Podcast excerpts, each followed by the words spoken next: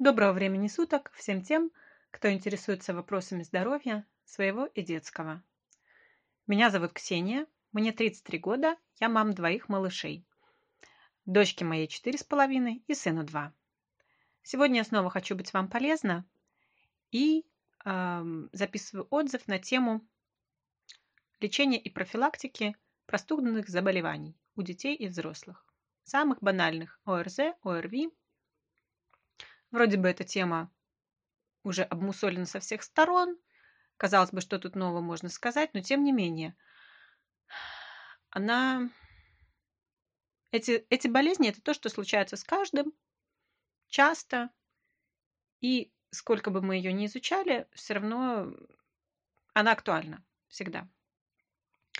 Э, оговорюсь сразу о том, что я не врач, ни на какую истину в последней инстанции не претендую. Я просто мама, обычный человек, который просто что-то читала, слушала, интересовалась. Также проанализировала свой опыт э, болезней и выздоровлений, насколько я там помню свое детство, взрослость, и опыт взаимодействия с врачами-педиатрами и лорами уже относительно моих детей, которые насчитывают 4,5 года. Сделала какие-то выводы для себя, и ими хочу с вами поделиться. Самое первое наше заблуждение, особенно оно касается молодых мам, это то, что нам кажется, что вот другие дети не болеют, а наши болеют, и все у нас как-то не так, и мы сами не такие, дети наши тоже. А, не верьте, не завидуйте тем мамам, у которых, например, один единственный ребенок, которые еще не ходят в сад, и они ходят и с... хвастаются тем, что он еще у них ни разу не болел и не принимал антибиотиков. Да, конечно, он у них ни разу не болел, потому что он не ходит в сад. А, с этим согласятся даже врачи. Послушайте хотя бы того же доктора Комаровского – у врачей есть такая, такое понятие, как эпидемическая ситуация или нагрузка, что ли, вокруг человека на человека. Если в твоем окружении нету вирусов, а в окружении ребенка, который в сад не ходит, их практически нет, то не болеть – это естественно и нормально. А болеть – это не норма. А вот тогда, когда ты постоянно находишься в коллективе, когда ты постоянно ездишь в общественном транспорте, то укрепить свое здоровье, иммунитет так, чтобы противостоять, отражать все эти атаки, вот это уже да, это уже достижение. В общем, действительно, все это легко и просто.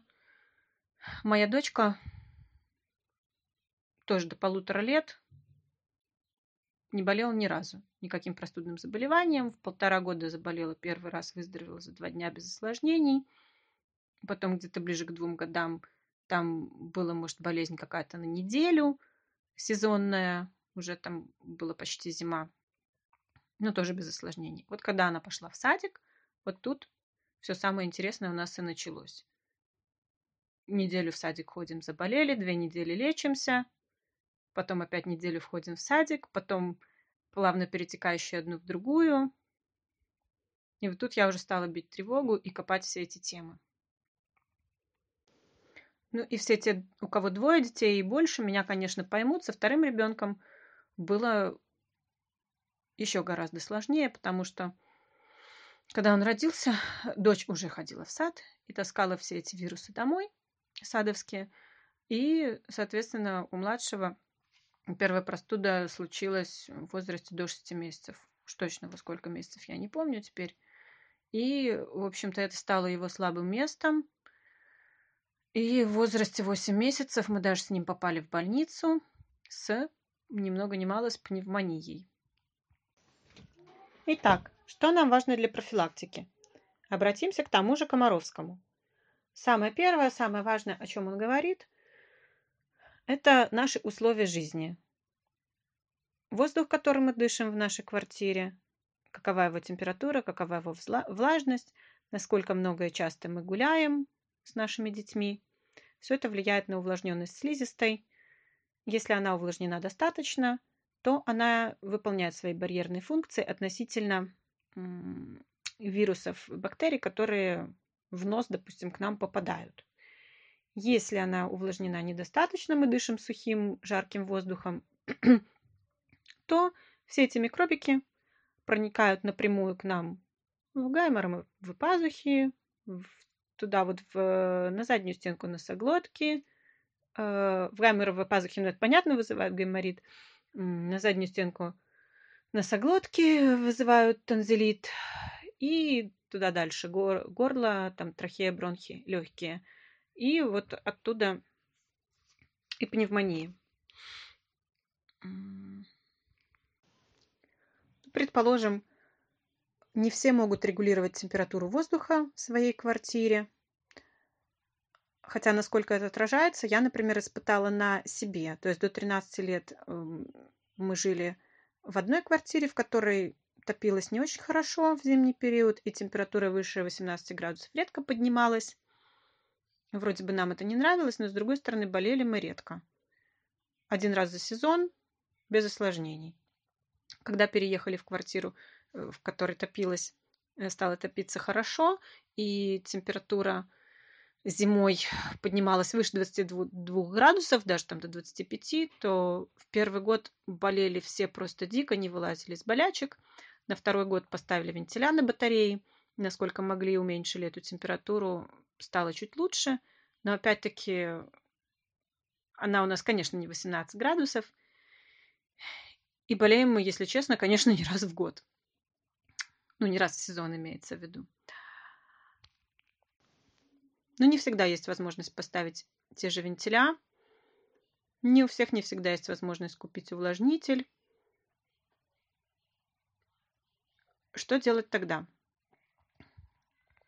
Ну, конечно же, много гулять.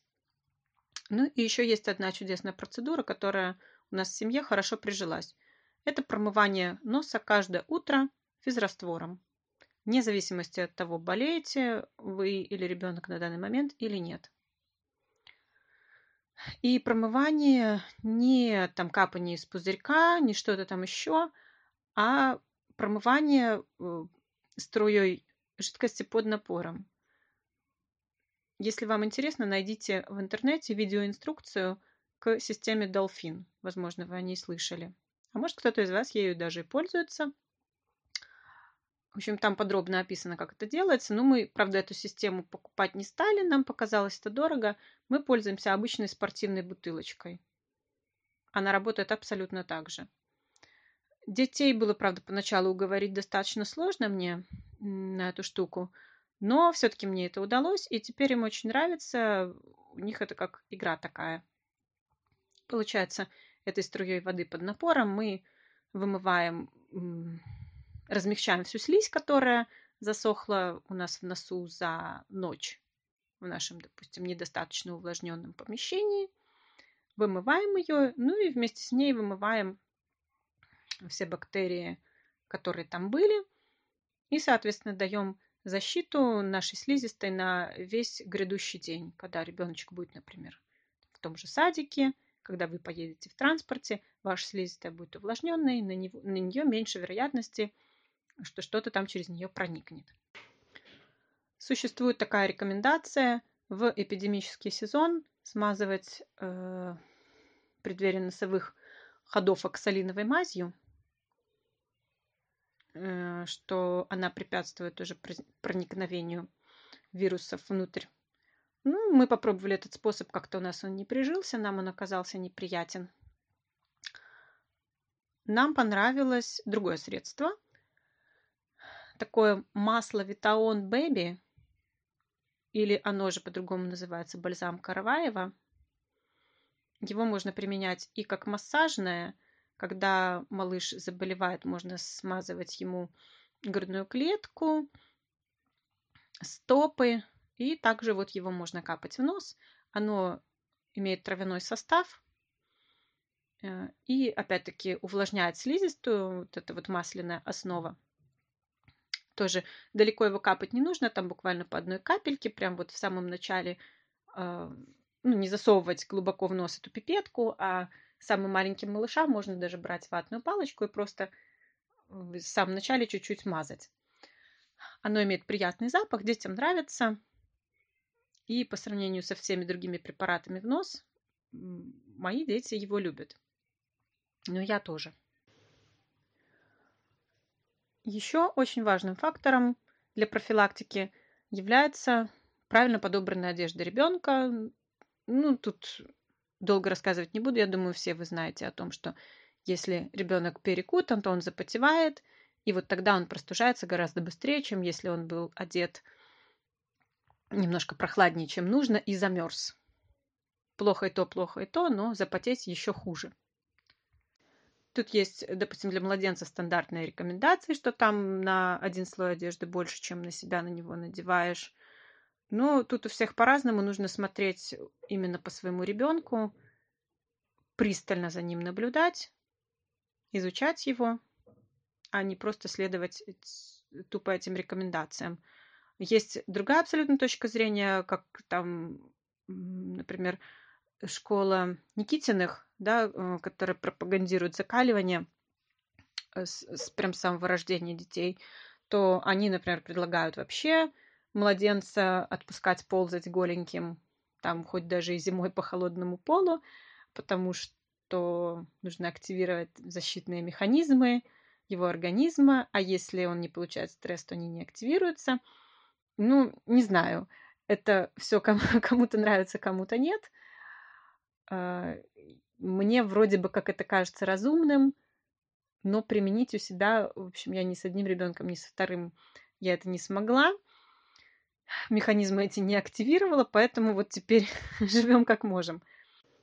Если вы еще только ждете малыша, возможно, это получится у вас.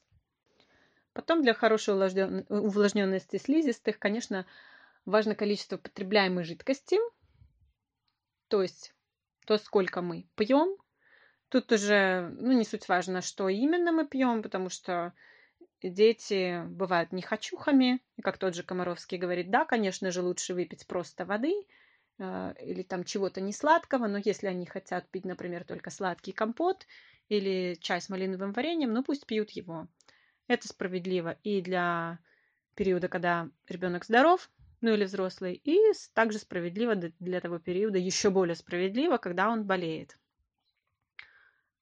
И, собственно говоря, одним лишь обильным питьем легкую вирусную инфекцию можно даже вылечить. Особенно если пьется, например, какая-нибудь правильная травка и без сахара, и она вашему малышу вдруг нравится, то вполне реально. Проверено. Еще многих волнует вопрос относительно иммуномодуляторов. Стоит их принимать, не стоит их принимать, эффективны они, неэффективны. Ну, например, тот же Комаровский говорит, что это все рекламное, что их эффект не доказан. Ну, я думаю, что прислушаться к нему стоит. Все-таки он больше нас с вами понимает. Э, я испробовала на себе в свое время, когда только появился, например, тот же анаферон. Сначала он мне очень понравился. Я помню как раз-таки, вот мне его посоветовали, я ехала в деловую поездку. Как раз была зима, и э, на Украине свирепствовал этот вот свиной грипп. Ну, естественно, как-то было страшновато. Я этот анаферон с собой прихватила, но пить еще не начинала еду я ночью в автобусике и чувствую, как у меня начинает скрести заднюю стенку носоглотки. Я тут же достаю эти таблеточки, по инструкции там 4 таблетки через каждые полчаса принимаю. Ну и утром я просыпаюсь без всяких признаков. В общем-то, также я пробовала на детях, там и детский анаферон я им давала, и другие подобные препараты. Все они действуют хорошо тогда, когда они даны вовремя. А вовремя – это как только ты почувствовал. А как показала наша практика, именно наша, что если прошло хотя бы там уже пару часов, то, скорее всего, он не поможет. И нам часто назначали наши врачи, когда дети заболевали, в свечах подобные препараты, там виферон, допустим. Но мы от этого всего отказались, как от лишней нагрузки. Ну и, в общем, чтобы не дергать этот иммунитет туда-сюда и научить его все-таки справляться самостоятельно, без костылей. А, единственное, что мы оставили в своем арсенале, это вроде бы к той же категории средства относят, но я бы не сказала, что это совсем то. Все-таки это травяные препараты от э, такого производителя, как Бионорика. У них танзилгон, синупред, вот такие, да, там комбинация многих трав. Танзилгон тоже вот так же при первых признаках простуды, но он, честно говоря, работает и если ты его примешь через 2 и через 5 часов, ну, там просто его нужно принимать много раз в день и капать эти капли. Может быть, кому-то это вот именно форма выпуска не понравится. Но он работает. А синупред вообще чудесная вещь, э, когда предгайморит, гайморит. Э, меня, например, он спас от прокола, от вмешательства в мой организм. Это препарат, который разжижает слизь в носовых э, пазухах и способствует ее оттоку. Э, но эти препараты на вкус достаточно горькие. Дети и часто не хотят их принимать, поэтому мы для себя нашли такое решение. Мы их добавляем в раствор для ингаляции. Когда вот как раз дочь пошла в сад и стала болеть часто, мы купили все-таки ингалятор, хоть Комаровский не рекомендует, но каждый ведь исходит из своих жизненных реалий. И все-таки мы купили ингалятор, и он дает эффект быстрый и сразу видимый. То есть сразу слизистая увлажняется, сразу все начинает течь, и оно быстренько вытекает, и болезнь утекает быстрее. Вот. И ну, там можно в интернете тоже найти дозировки, сколько добавлять для взрослого, сколько для ребенка. И прекрасно пользоваться. И вот мне он помог против гайморита, а, ну, у маленьких детей, как вы знаете, гайморовых пазах нет и гайморита быть не может. Но дочери в определенный момент ставили диагноз там какой-то второй, по-моему, степени аденоидов под вопросом. Ну, вот как-то через несколько лечений э, с помощью синупрета диагноз этот у нас был снят. И еще раз вернусь к прогулкам.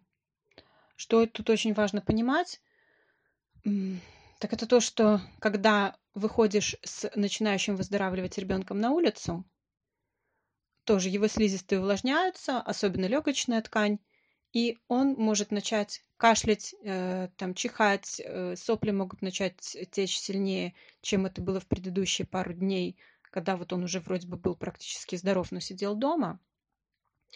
И не нужно думать, что вы вышли с ним на улицу, ему стало хуже. Просто его слизистые увлажнились, и отделение пошло более интенсивно. Этому нужно, наоборот, радоваться и идти гулять дальше. Э, во-первых, увлажняется слизистая, а во-вторых, активное движение физическое разгоняет все внутренние среды в организме, кровь, лимфу, все это начинает двигаться быстрее, и, соответственно, все шлаки и токсины, которые дали микробы, вот вирусы, когда живут, да, когда ребенок болеет, когда они находятся в его организме, они продуктами своей жизнедеятельности отравляют организм, и вот это дает как раз все наши неприятные симптомы недомогания, там головную боль, ломоту. И когда мы разгоняем наши внутренние среды во время прогулки, то мы вот эти вот все продукты их жизнедеятельности гораздо быстрее выводим, удаляем из организма. Вот этим хороша прогулка, что на двух зайцев сразу убивает. А что касается лекарств, тут вам конкретно скажет врач. Единственное, что я считаю, не стоит увлекаться сосудосуживающими каплями, если, конечно, вечером перед тем, как ложиться спать, вы видите, что у ребенка нос заложен, конечно, надо закапать, потому что если он будет ночью дышать открытым ртом, то будет еще хуже, у него там все пересохнет. Ну, а в течение дня можно в форме игры спокойно обучить уже, по крайней мере, подросшего малыша массажу точек, который тоже в интернете можно много где найти. Он прекрасно помогает, знаю по себе и по ребенку, и вполне заменяет сосудосуживающие капли. И даже если все-таки вы лечитесь лекарством, то все равно все вот это вот вышеописанное если игнорировать не будете, то выздоровление будет гораздо быстрее. Народные средства от кашля описывать не буду, тоже можно их найти самим. Очень хорошо помогает э, гимнастика для плечевого пояса, когда туда-сюда руками там ребенок помажет, тоже он начинает сильнее кашлять, мокрота отходит легче. Для более маленьких есть такой вибрационный, что ли, как он называется, массаж тоже у Комаровского в какой-то передаче описан, он показывал там даже прямо на ребенке, как это делается, что кладется животом на ваши колени малыш, голова чуть ниже попы, и по спинке вы его похлопываете в, направлении от поясницы к, ну, к верху. Вот, что это тоже там в легких все разгоняет. И тоже он начинает кашлять, и может лучше откашляться. Еще один маленький моментик хочу сказать. Наша семья в течение уже, наверное, больше, чем полугода мы внедрили систему естественного очищения организма и пересмотрели свое питание. В общем, подход к здоровью немножко изменили. И мы уже на себе увидели подтверждение того принципа, что микробы любят компанию. То есть чем более загрязненный твой организм, чем больше микробов в нем уже живет, тем больше микробов всяких вирусов и бактерий прилипает к тебе. Это во-первых. Во-вторых, э, ну, мы лечимся травами, да, то есть когда-то мы кашляем, мы пьем грудной сбор, когда у кого-то проблемы там, с мочеиспусканием, мы пьем мочегонный сбор. Ну, это так, конечно, упрощенно, но тем не менее это может очень даже хорошей альтернативой, допустим, тем же сиропом от кашля служить.